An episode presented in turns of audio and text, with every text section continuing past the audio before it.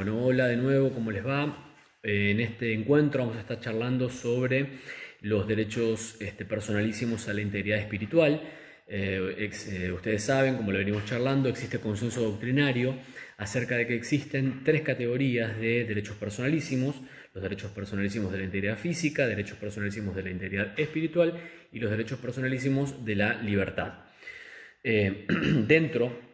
de la categoría de los derechos personalísimos eh, de la integridad espiritual, existe también consenso doctrinario que al menos este, al día de hoy se encuentran reconocidas este, cuatro eh, subcategorías integradas por el derecho al honor, el derecho a la intimidad, el derecho a la imagen y el derecho a la identidad. Vamos a estar pasando entonces en el encuentro de hoy revista sintética, somera, de los rasgos este, principales o fundamentales de eh, los distintos derechos de la integridad espiritual. Comenzando por el derecho al honor, debemos decir que el concepto del derecho al honor eh, se encuentra integrado por dos elementos, el honor eh, subjetivo y el honor objetivo. El honor subjetivo tiene que ver con, eh, también denominado honra personal, tiene que ver con la autoestima de cada uno de nosotros, con la autoestima del sujeto, es decir, la consideración que cada uno tiene respecto de sí mismo y el honor este, objetivo tiene que ver con la fama, con la reputación, es decir, la consideración que tienen los terceros respecto del sujeto, respecto de este, cada uno de nosotros. Eh, de modo que eh, tanto el honor objetivo como el honor subjetivo, y esto obviamente que va a reconocer este, variantes, sobre todo en lo que tiene que ver con el honor este objetivo, es decir, la consideración de terceros, este, puede ser eh, vulnerado desde este, distintos eh, vehículos, desde distintos este, lugares. Hoy podríamos decir que eh, el ámbito de vulneración por excelencia del derecho al honor tiene que ver con la tecnología o está muy vinculado con la tecnología, con los medios informáticos, este, los medios de comunicación y hoy en día las redes sociales también este, son un vehículo propicio y, en donde este, fácilmente se puede eh, dañar el honor de, una persona. Después vamos a estar viendo eh, algunas referencias de casos jurisprudenciales sobre los daños producidos al honor objetivo y subjetivo de las personas. Bien, eh, el honor eh, se encuentra eh, protegido desde el punto de vista normativo, tanto en el sistema interamericano de derechos humanos como también en el ámbito nacional. debemos decir que, y como ustedes recuerdan, el artículo 2 del Código Civil y Comercial de la Nación establece los supuestos de constitucionalización del derecho privado, es decir, la aplicación eh, a este, casos del derecho privado de normativa del derecho público para la defensa de este, derechos individuales. Y este, la incorporación a la Constitución Nacional a partir del año 94 de eh, determinados tratados de derechos humanos eh, hizo que por esa vía se hayan incorporado este, derechos que este, no tenían una protección expresa en este, el ámbito nacional. Entonces allí bueno, podemos hacer referencia, por ejemplo, al artículo 5 de la Declaración Americana de Derechos Humanos, el cual establece que toda persona tiene derecho a la protección de la ley contra los ataques abusivos a su honra, a su reputación, y bueno, hace referencia también a su vida privada y familiar, que esto vamos a ver cuando veamos intimidad. También podemos citar la Convención Americana de los Derechos Humanos, el Pacto San José de Costa Rica del año este, 64, el cual después fue ratificado por ley argentina, la 23054 y que establece también en su artículo 11 la protección de la honra y de la dignidad, estableciendo que toda persona tiene el derecho al respeto a su honra y al reconocimiento de este, su eh, dignidad, eh, y establece digamos, un medio de protección. Eh, en el ámbito nacional, ya saliendo digamos, del sistema interamericano de derechos humanos, nuestro Código Penal establece la protección también del derecho al honor a partir de eh, los delitos del de, establecimiento, digamos, de los delitos de eh, calumnias e injurias, estableciendo este, sanciones de multas, multas pecuniarias, para este, aquellas personas que eh, desacrediten este, a otras o bien este, acusen a otras personas de haber cometido un delito este, que dé lugar digamos, a, la, persecución pública. y finalmente, en nuestro Código Civil y Comercial, en el año 2015, sancionó el nuevo Código Civil y Comercial de la Nación, establece ahora sí una protección expresa al derecho al honor. Es decir, previo a la sanción del nuevo Código Civil y Comercial de la Nación del año 2015, no teníamos una protección expresa en el Código Civil anterior de este, los derechos personalísimos, sino que la protección devenía justamente a partir de aplicar este, los este, principios y las normas establecidas en los tratados con jerarquía constitucional incorporados por la Constitución del, año, del año 94. El nuevo Código Civil y Comercial incorpora de modo expreso la protección de determinados derechos personalísimos. Dice el artículo 52 del Código Civil y Comercial de la Nación, la persona humana lesionada, dice, en su intimidad personal o familiar, honra o reputación, fíjense que distingue honor subjetivo de honor este, objetivo, la honra el honor subjetivo, la reputación el honor este, objetivo, o dice, o de cualquier modo resultare menoscabada en su intimidad personal, puede reclamar la prevención y reparación de los daños sufridos, conforme lo dispuesto en el libro tercero, título 5, capítulo 1, que habla sobre los supuestos de responsabilidad civil. El artículo 1740, en el capítulo de la responsabilidad civil, hace referencia a que, en el caso de daños derivados de la lesión del honor, el juez puede, a pedido de parte, ordenar la publicación de la sentencia o de sus partes pertinentes a costa del responsable. Por último, el artículo 1771 del Código Civil y Comercial de la Nación hace referencia a un tipo de este, eh, daño al honor, que es la acusación eh, calumniosa, que tiene que ver justamente con haber este, acusado a una persona de haber cometido un delito de acción pública. Dice, en los daños causados por una acusación calumniosa, solo se responde por dolo o culpa grave. El denunciante o querellante responde por los daños derivados de la falsedad de la denuncia o de la querella si se prueba que no tenía razones justificables para creer que el damnificado estaba implicado. Aquí después lo vamos a ver, se establece un factor de responsabilidad civil este, subjetivo agravado, eh, toda vez que se, eh, eh, exige que el actor, quien demanda, digamos, este, por su lesión a su derecho al honor, pruebe que este, quien eh, realizó la acusación tenía conocimiento este, de eh, la eh, falsedad de este, la imputación que estaba realizando a la persona de que se trate. Como les decía, el derecho al honor encuentra múltiples formas de vehiculizarse. una de las más comunes es los medios de comunicación, la prensa. como ustedes saben, la, eh, digamos, los conflictos que se establecen entre eh, el derecho al honor y la libertad de expresión son este, conflictos de derechos fundamentales, porque como ustedes saben, la libertad de expresión es también uno de los pilares de este, toda sociedad democrática. Dentro del concepto amplio de libertad de expresión encontramos la libertad de prensa, digamos, en donde encontramos que eh, este, los mayores este, casos o la mayor cantidad de casos de daños al honor se vehiculizan a través de medios de comunicación, los medios de prensa, eh, o bien también este, mediante eh, redes sociales. Y por eso es que cuando ustedes analicen los distintos casos jurisprudenciales que van a leer, van a ver que muchos están vinculados con el ejercicio de la libertad de prensa, colisionando con el derecho de libertad de, con el, con el derecho al honor. Entonces así, eh, uno de los casos eh, señeros en esta materia es el de la Corte Suprema de Justicia de los Estados Unidos, el caso New York Times eh, versus este, Sullivan,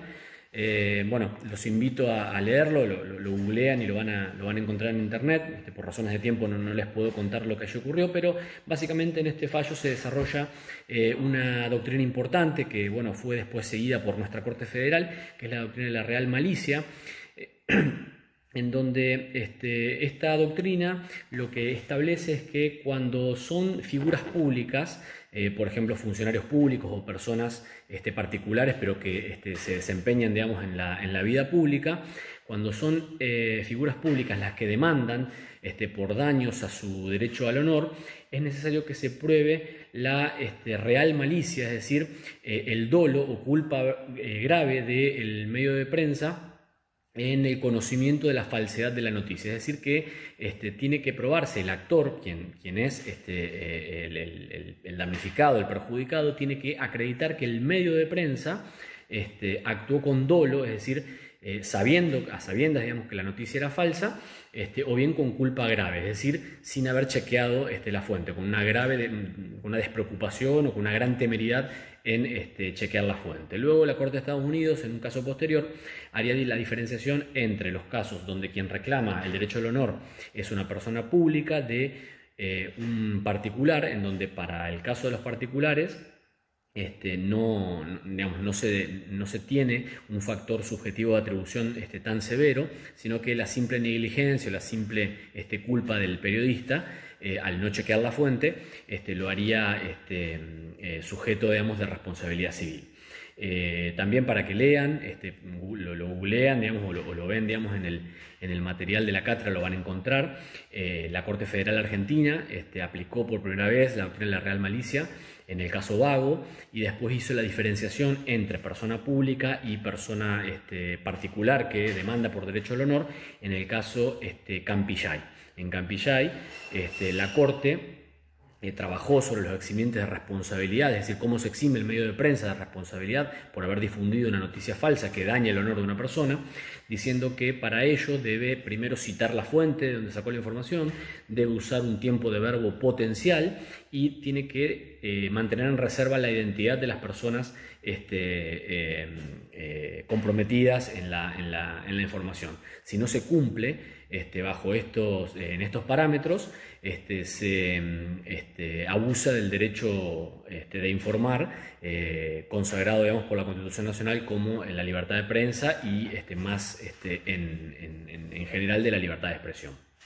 Eh, también es interesante que vean, eh, para el caso de qué ocurre con las caricaturas,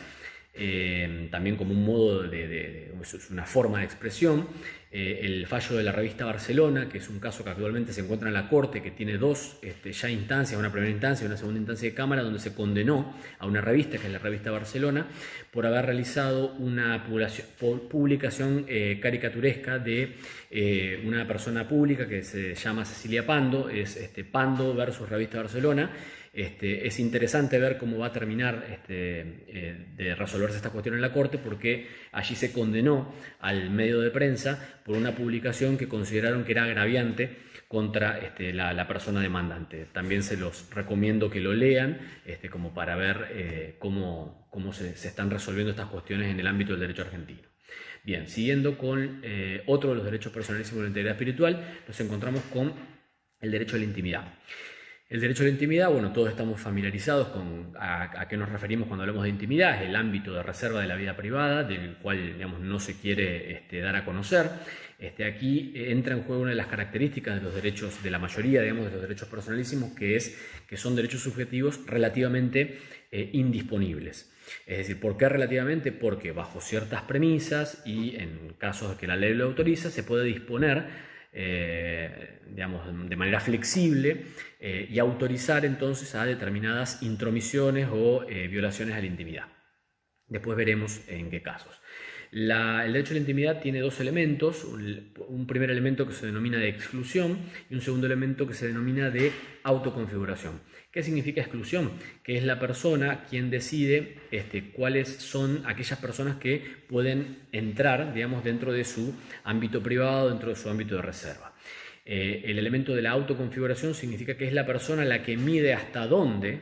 va a mostrar de su vida privada, de su ámbito de reserva y hasta dónde no. Aquí se aplica mucho la teoría de los actos propios, que es una este, teoría eh, que utilizamos en el ámbito del, que, es muy utilizada dentro del derecho civil, este, eh, en, la que eh, sobre todo se aplica para figuras públicas, aquellas figuras públicas que este, hubiesen expuesto su vida privada, luego no pueden reclamar una protección em, respecto, digamos, de, o no pueden reclamar que se ha violado su intimidad cuando ellas mismas con sus actitudes han despertado la curiosidad pública. Lo mismo debemos decir, y ustedes este, eh, con esto también se encuentran familiarizados porque lo deben ver en la vida, en la vida diaria, este, personas que exponen su vida privada en redes sociales tampoco pueden reclamar este, una violación a su intimidad, esto digamos como un parámetro genérico sin este, digamos, una eh, contradicción con los actos propios anteriores, cuando ellos mismos han despertado la curiosidad general al exponer su vida privada. ¿Qué ámbitos comprende la intimidad? Bueno, el secreto reserva de la vida privada, comprende la sexualidad, comprende el matrimonio, o sea, cuestiones matrimoniales, comprende la salud o enfermedad de una persona, este, cuestiones este, patrimoniales, eh, comprende también el domicilio, comprende también eh, los este, mails o papeles eh, privados. Bueno, el ámbito de protección del derecho a la intimidad, los mismos este, tratados internacionales que mencionamos anteriormente para el derecho al honor, también este, pertenecen al derecho, protegen también el derecho a la intimidad. El artículo 18 de la Constitución Nacional hace referencia a la protección de los papeles privados, de la, correspondencia y el domicilio, también como damos dentro digamos, de lo que es la intimidad o esfera privada de una persona. El artículo 19, que es un artículo señero en materia de derecho a la intimidad de la Constitución Nacional, que establece que las acciones privadas de los hombres este, quedan reservadas a Dios y exentas de este, la autoridad de los magistrados, siempre y cuando no este, perjudiquen a terceros o contraríen el orden público o las buenas costumbres. Eh, el Código Penal establece también delitos de eh, el delito de violación de secretos y de la privacidad, distintos tipos este, delictuales, en donde bueno, se protege justamente la, esfera privada de, las personas, este, estableciéndose penas y sanciones para aquellos que este, de distintas maneras violen la privacidad de personas, interceptando correspondencia, correspondencia, abriendo correos electrónicos, abriendo mensajes este, de, texto de WhatsApp, es decir, distintos modos, digamos, de violación de la privacidad de una persona. El Código Civil y Comercial de la Nación, como les dije anteriormente, el nuevo código a partir del año 2015, eh, estableció expresamente también la protección del derecho a la intimidad. Aquí debemos decir que el Código Civil de Vélez establecía eh, una protección específica, expresa a partir del año 70, con incorporación del artículo 1071 bis del Código Civil se estableció una protección expresa del derecho a la intimidad y este nuevo Código Civil y Comercial de la Nación también establece una protección expresa del derecho a la intimidad eh, con algunas modificaciones, pero bueno, más o menos este, el texto es, es, muy similar. En el artículo 52 se habla, se habla del Código Civil y Comercial, se habla de las afectaciones de la dignidad y se habla de que la persona humana lesionada en su intimidad personal o familiar eh, puede reclamar la prevención y reparación de los daños sufridos. Aquí es importante remarcar que el artículo 52 incorpora dentro digamos, de lo que es el ámbito de la privacidad o del ámbito de la intimidad, no solo la intimidad personal, sino que también la de la familia. Eh, el artículo 1770 del Código habla de la protección de la vida privada, dice que arbitrariamente se entrometiera en la vida ajena y publicar retratos, difunde correspondencia, mortifica a otros en sus costumbres o sentimientos o perturba de cualquier modo a la intimidad, es decir, que lo supuesto no es taxativo la numeración, sino que este, es a modo ejemplificativo, debe ser obligado a cesar en tales, en tales actividades. Si antes no cesaron, y pagar una indemnización que debe fijar el juez de acuerdo a las circunstancias. Además, a pedido del agraviado, debe ordenarse la publicación de la sentencia en un, diario o periódico del lugar si esta medida es procedente para una adecuada eh, eh, reparación. Es decir, se está hablando digamos, de los modos de reparación de las violaciones a la, intimidad. También, eh, digamos, dentro de lo que es los casos jurisprudenciales, en donde entra en conflicto, donde se analiza digamos, el conflicto entre la intimidad y otros derechos fundamentales, otra vez nos encontramos con el conflicto con la libertad de prensa. Aquí es importante que ustedes también vean el fallo, este, también lo busquen, lo van a tener, digamos, en, los libros que consulten, pero también lo pueden, si no, buscar en Google, el fallo Poncetti de Balbín contra Editorial Atlántida eh, que es este, un juicio que inició la familia del histórico dirigente radical porque en la revista de la editorial Atlántica se había publicado en su tapa fotos del histórico dirigente este, radical eh, en los momentos previos a su muerte, este, entubado, eh, y en donde, bueno, básicamente allí lo que la Corte Suprema de Justicia de la Nación dijo es que las figuras públicas tienen intimidad y que solamente su intimidad se puede ver eh, afectada o invadida en supuestos en donde haya un interés este, general que justifique la intromisión. En este caso no lo había porque no, allí no había allí, digamos, ningún interés en informar este, y este, tomar una foto de una persona este, moribunda o en agonía. También aquí se ve el concepto de que la intimidad se este, expande no solamente hacia la persona, porque los demandantes no era el, propio Balvin que estaba este, en agonía, sino que había sido su mujer quien había demandado, este, en donde la intimidad, el, derecho a la intimidad no solamente protege a la, intimidad de la persona, sino a la intimidad eh, familiar. Bueno, eh, un tercer derecho de la integridad espiritual es el derecho a la imagen. Eh, debemos decir que si bien en, un principio eh, se, eh, se, confundía o se incluía, digamos, dentro del de derecho a la intimidad, es decir, se asociaba el derecho a la imagen con el derecho a la intimidad, esto pasa, por ejemplo, en este, el derecho anglosajón, el Right of Privacy, es un, es un, derecho que comprende tanto la intimidad este, de la persona, la vida privada, como el derecho a la imagen. Bueno, en nuestro derecho tiene autonomía conceptual el derecho a la imagen porque se puede Em, se encuentran en la vida diaria, sobre todo en, hoy con los medios este, tecnológicos y masivos de comunicación, se encuentran muchos supuestos en donde se viola el derecho a la imagen independientemente de que haya una violación a la intimidad. Es decir, se puede dar la violación de manera conjunta, pero hay muchos casos en donde únicamente este, se produce la violación este, individual del derecho a la imagen. ¿Qué es el derecho a la imagen? Básicamente es la representación física, el derecho que protege la representación física de la persona. No solamente incluye las fotografías, sino que también incluye la voz, la palabra hablada, dibujos, caricaturas, esculturas, todo lo que sea la representación de la imagen eh, física, la representación física de la, de la persona. También tiene, digamos, el mismo protección normativa en tratados internacionales, que este, está dispensada para la intimidad y para el honor. Eh, y el, en el Código Civil y Comercial de la Nación del 2015 se incluyó en la enumeración de derechos personalísimos en el artículo 52 y también en el artículo 53 tiene una regulación eh, específica, en donde básicamente se tipifica eh, cuál es este, digamos, el supuesto en donde se este, viola el derecho a la imagen. Básicamente los supuestos son dos.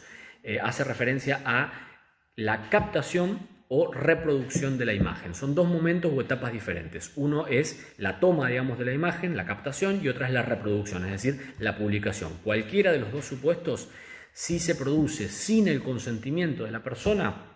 produce una violación al derecho a la imagen. Es decir, que para captar o reproducir la imagen de una persona, independientemente de que eh, esa captación o reproducción viole la intimidad de la persona, la sola reproducción o captación de la imagen sin el consentimiento viola el derecho a la imagen de la persona. Eh, existen excepciones, el artículo 53 establece en qué caso se puede tomar la imagen de una persona, captarla o reproducirla sin su consentimiento, el caso de que la persona participe de un acto público. El viejo río que va cruzando el amanecer